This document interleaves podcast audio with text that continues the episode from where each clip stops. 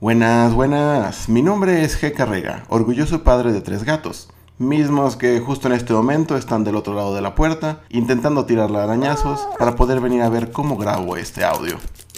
Y bienvenidos a Criticaciones.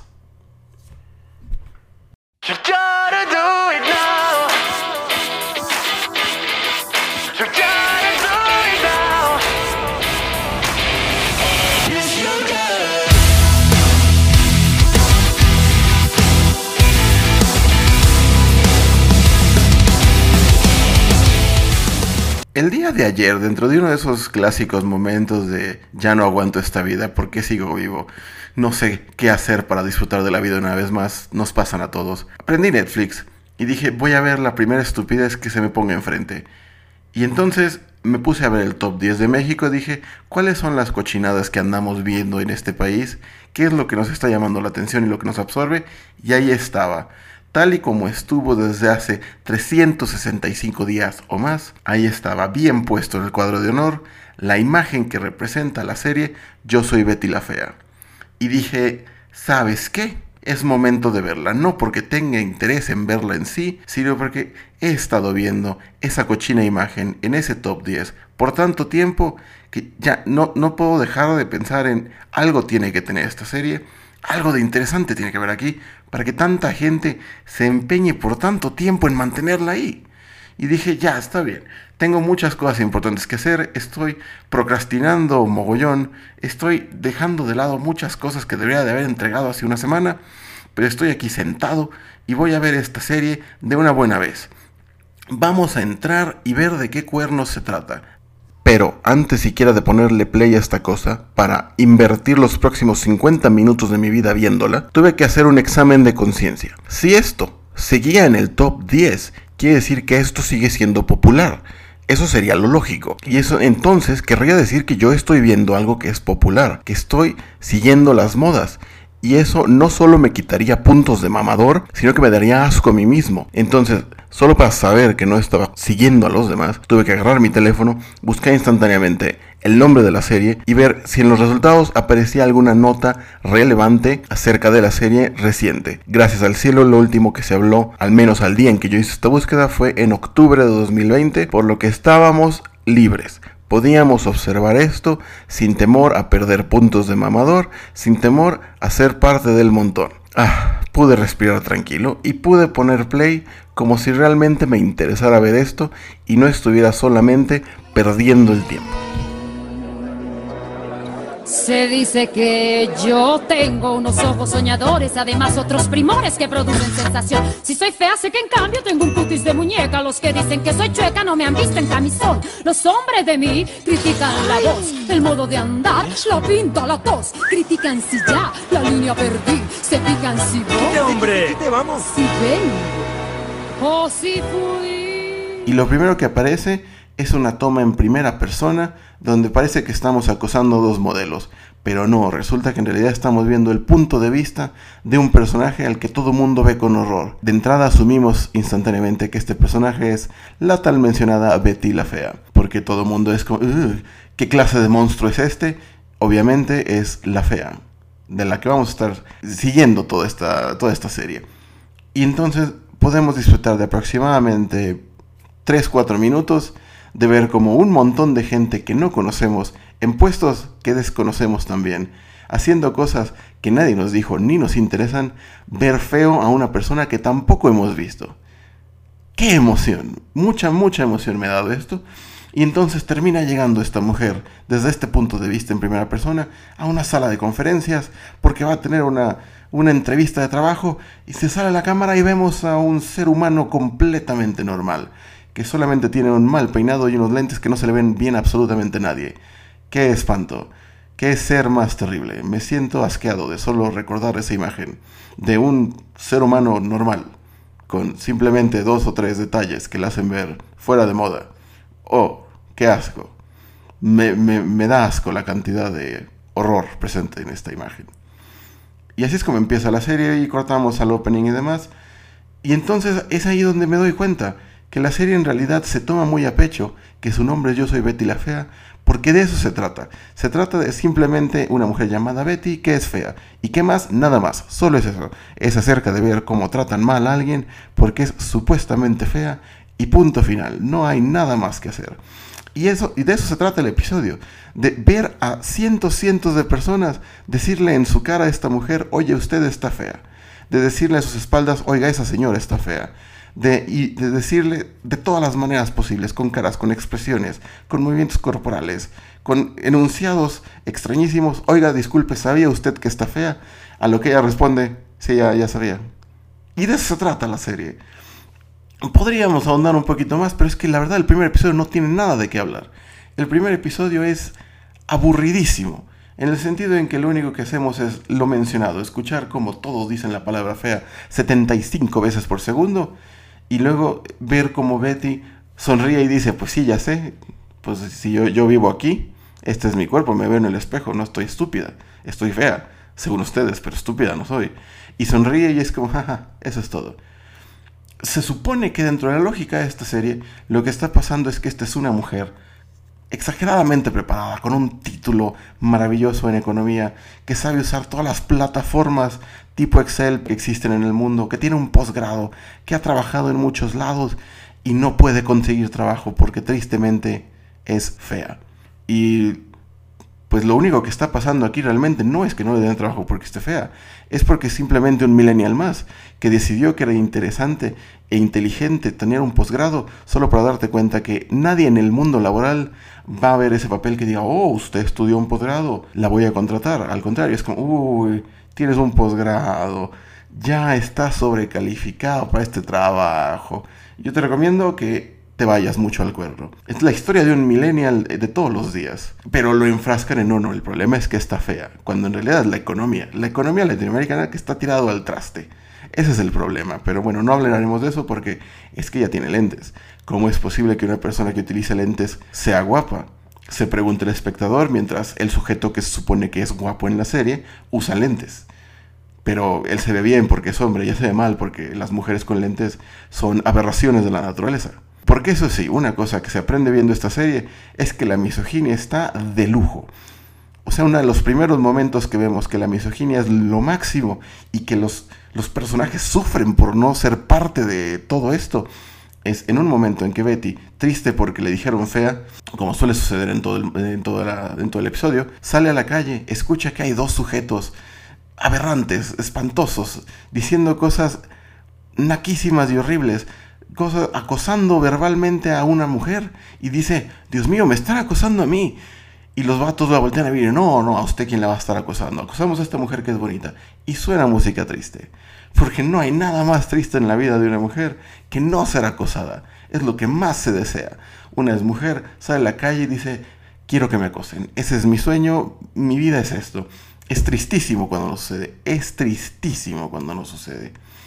Y como si eso no fuera suficiente, el único amigo de esta mujer, el único amigo de Betty, que se precia de ser una persona completa, cuyo único interés en la vida es no morir y tener un trabajo porque no se quiere morir y quiere tener los medios para comprar cosas, ese es su único objetivo en esta vida. Su mejor amigo es un sujeto que supuestamente estudió con ella en la carrera y que, al igual que ella, nos dice la serie, es un ser humano despreciablemente horrible. Uno lo ve a la vista y es como, "Ay, he perdido el antojo a comer por siete semanas porque qué asco es ser humano. A pesar de ser un individuo alto, delgado, con una estructura ósea de dioses, pero se peina de librito. Y tiene lentes, y, tiene la camisa cuadros. ¡Qué asco! Una fealdad inconcebible. Ese sujeto aparece en escena y lo primero que hace es voltear a ver el trasero de una mujer random en la calle, decirle una guarrada y luego voltear a ver a su amiga Betty y decirle, es que está muy guapa esta mujer. Tipazo. Un personaje del que te enamoras y dices, ¿por qué la serie no es de este sujeto? Yo quiero saber todo lo que pasa por la cabeza de este man y, y saber todo lo que pasa en su vida porque qué increíble sujeto. Lo amo. Y después de eso, la trama se detiene por completo. Porque es momento de que Betty saque una revista de moda. Una revista de moda diseñada con las patas. O sea, se supone que esta serie sucede en el 99, pero aún en el 99 ese diseño de interiores y de revista plano y espantoso se veía mal, se veía amateur, pero aquí lo quieren pasar como una gran revista de caché que fue diseñada por el primo de un amigo que apenas acaba de entrar a la secundaria y más o menos le mueve al InDesign. Feísima, pero bueno, nos detenemos.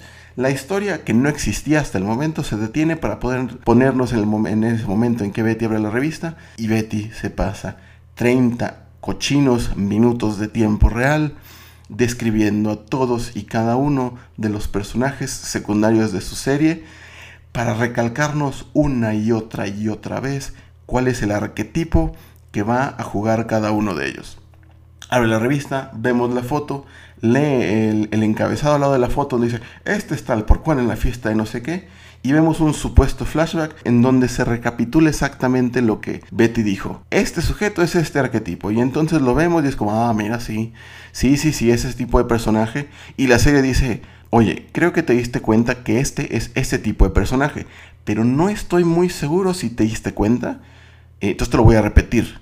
Y tú dices, no, bueno, serie, es que ya, ya lo vi, ya me enteré, lo estoy viendo, tengo ojos. Y la serie dice, es que sé que tienes ojos, pero no sé si los usas bien.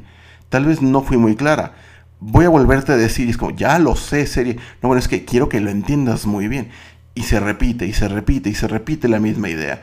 Y, y nos taladran en la cabeza por minutos que parecen, se sienten eternos, que tenemos de personaje secundario al sujeto, mejor amigo del coprotagonista, que es un hombre cliché, que lo único que le interesa es tirarse a todo lo que se mueve. Bueno, todo lo que se mueve no, solo a las mujeres, porque los hombres, uy, qué asco, qué asco tocar a un hombre. También tenemos al sujeto que es claramente homosexual, que es completamente afeminado, exagerado, y del que todo el mundo es que, "Oye, no me toques, porque eres un hombre, yo soy un hombre, qué asco que los hombres se toquen, qué divertido es burlarnos de esta gente, jeje. Tenemos a la mujer que es vengativa con su pareja simplemente porque las mujeres son vengativas, de acuerdo a la serie. Misoginia, misoginia, todo lo que da. divertido este asunto. Y entonces dice, no, es que es mala porque pues, las, las novias son controladoras. Es lo malo de estas mujeres tan, tan aberrantes, ¿no? O sea, será guapa, pero controla, no deja a nadie ser como quiere ser. Y su mejor amiga, obviamente, es una mujer güera obsesionada con el dinero y las posiciones sociales, que solamente se casa por interés y quiere vivir la vida sencilla sin trabajar, haciendo lo mínimo, porque bueno, las mujeres son así, ¿no? O sea, por eso Betty es tan impresionante, porque jamás se nos podría haber ocurrido una mujer que quiera destacar por lo que hace, que no quiere depender de lo demás para ser especial. Ella tiene cerebro, ¿cómo se, ¿cuándo se ha visto una mujer con cerebro? Qué horrible serie, qué, qué horrible serie, pero nos pasamos 30 minutos viendo estos arquetipos y recalcándonos dos cosas muy importantes para esta serie. Número uno, Betty es clase mediera y por lo tanto tiene que ser buena, porque la clase media es buena, es inherente a la clase. Una vez que llegas a la clase media, te conviertes en un ser de luz. Eres puro espíritu, eres pura cosa buena. No hay ningún pensamiento de maldad en ti y todo lo haces pensando en, el- en la bondad, en el bien de los demás. Porque así es la clase media. Y por otro lado, nos recuerdan que los ricos podrán ser ricos, pero no son, no son felices. Porque tienen problemas. Tienen muchos problemas y la vida es compleja incluso para los ricos. Porque estos son clichés que nunca habíamos visto en ninguna serie, en ninguna película, y mucho menos latinoamericana. En Latinoamérica no nos interesan este tipo de cosas. Qué, fresco, qué fresco ver este tipo de representación humana. Y obviamente para redondear a los personajes tenemos a Madre Abnegada, la mamá de Betty, que pues es abnegada, ese es su único chiste. Le prepara la comida al esposo, siempre tiene su, su mandil encima y ya eso es todo. Ayuda a los demás, se desvive para que los demás sean felices, le importa un cuerno su vida. Lo único que ella es que todos sean felices, yo no importo. El papá, el papá de Betty, que también clase mediera todo lo que da, que es como no, el trabajo, mientras más trabajes, más lejos llegarás. Las cosas buenas llegan si trabajas, porque eso es lo que pasa en la vida real. Y ya.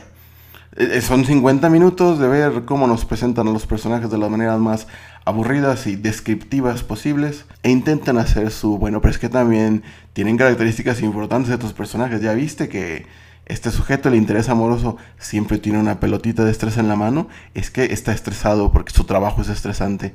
Y yo digo, qué bueno que tenga esa caracterización, pero cuéntame algo. Esto, es que está estresado. No, pero quiero conocer al personaje. Bueno, es que es el líder de una compañía, está estresado. Pero dime algo del personaje, porque no sé si está haciendo estas cosas porque quiere, si está haciendo estas cosas porque se supone que es lo correcto, si está haciendo estas cosas porque lo obligan. ¿Cuáles son sus motivaciones? No sé. Solamente dice, voy a hacer esto. ¿Por qué? No sé. Él no sabe, nadie sabe, nadie va a saber nunca. O tal vez sí. Pero en ese momento es como, soy solo un pedazo de cartón que hace lo que me piden. ¡Qué divertido! Y, y, todo esto aderezado con el mejor elemento posible que se les pudo haber ocurrido a los creadores de esta serie o a la actriz de Beatriz Pinzón en su defecto decidieron hacer que la mujer hablara como así, más y medio pausado y con gallos y haciendo así mucho, respirando raro y así habla todo el tiempo. Y por supuesto, es como, a veces es muy agradable de escuchar este tipo de voz, porque no le ponemos monólogos como de dos minutos que se sienten de diez. Uf, qué emoción de serie. Nunca había visto algo más interesante que esta serie. Increíble, me, me quedo anonadado. No me cuenta nada, no me, no me sabe con, describir a sus personajes sin repetirme siete veces la misma cosa, no sucede nada, todos los objetivos de vida de todos los personajes son vacíos y aburridísimos. Con razón esta serie se ha ganado el corazón de tantas personas. Pero bueno, bueno. Esa es la primera impresión con el primer episodio. Siendo esto una serie exageradamente larga, quiero pensar que eventualmente las cosas van a mejorar, se va a poner interesante, les quiero dar el beneficio de la duda a los creadores de esta serie, porque ven, es el primer episodio, no sabemos si nuestras ideas van a funcionar, tal vez los productores no nos den permiso de experimentar, hay que presentar a los personajes, pues es que no sabemos cómo funciona, y después van agarrando como más confianza en sí mismos, en sus creaciones y empiezan a pasar cosas interesantes, que es lo que quiero imaginar que sucede, porque si no, no tendría sentido tanta bola de remakes, tanta bola de, de retransmisiones, tanto fanatismo a esta serie, que hasta el momento solo me ha enseñado una cosa, qué bonita es la misoginia. La misoginia es el camino adecuado para ser feliz. Hasta las mujeres sufren de no ser misoginizadas. Uf, gran lección de vida. Eh, supongo que le voy a dar hasta el capítulo 20 aproximadamente, le voy a dar chance hasta el capítulo 20 para que me atrape, porque hasta el capítulo 20 no sé, para es una serie larguísima, por lo menos le quiero dar una oportunidad grande. Y, y quiero pensar que si, si, no me atrapa y digo, Dios, qué, qué joya, por lo menos esto es malísimo, quiero seguirlo viendo para ver qué tan malo se pone, porque bien contada, al menos en este episodio no está. Y no me interesa absolutamente en nadie. O sea, si el personaje mejor escrito que tienen es la mujer cuya única personalidad es no voy a depender de nadie para lograr las cosas, ¿qué cosas? ¿Qué cosas quieres? ¿A dónde quieres llegar? Quiero tener un trabajo. Bueno, todo mundo quiere tener... Así es como funciona el capitalismo. ¿Qué, quieres, mujer? Pues nada, vivir. Ah, no, no, qué, qué gran misión de vida, ¿no? Interesantísimo, divertido, uff, increíble. Eh, bueno, que a fin de cuentas eso puede ser pues bastante algo con lo que te puedes identificar, tomando en cuenta cómo funciona la economía en estas fechas. El capitalismo neoliberal está padrísimo, me encanta, lo amo. Uf, toda esta cantidad de dinero que no tengo es, se siente liberador. Pero fuera de eso, el viaje del personaje es qué. Porque, o sea, empieza yendo a la entrevista, luego nos cuenta cómo son sus, compañeros de serie y luego regresa a volver a tener otra entrevista. Fin. Dios, qué emocionante. Pues nada, a ver qué pasa después. Ojalá mejore. Dios me libre. Ojalá que sí mejore. Por el momento debo de irme que si no lo hago los gatos sí terminarán tirando esta puerta y pues no tenemos el dinero ni el trabajo necesario para poder repararla. Así que muchas gracias por escuchar si alguien llegó hasta este momento y nos veremos la próxima. Besos. Bye.